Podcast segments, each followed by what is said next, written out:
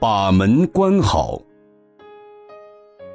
有个小偷晚上钻进一座寺院，想偷东西，但翻箱倒柜的都找不到值钱的东西好偷，不得已正准备离去时，睡在床上的无相禅师开口叫道：“喂，你这个朋友，既然要走，请顺便为我把门关好。”小偷先是一愣。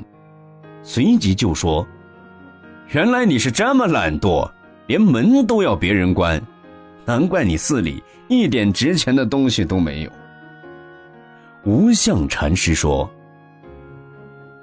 你这位朋友太过分了，难道要我老人家每天辛辛苦苦赚钱买东西给你偷吗？”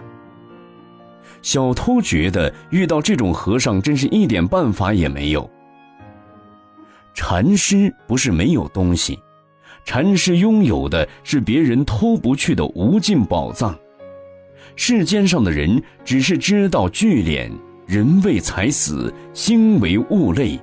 你有钱了，连小偷都不放过你，不如拥有自家本性里的无限智慧宝藏，又有什么人能偷得去呢？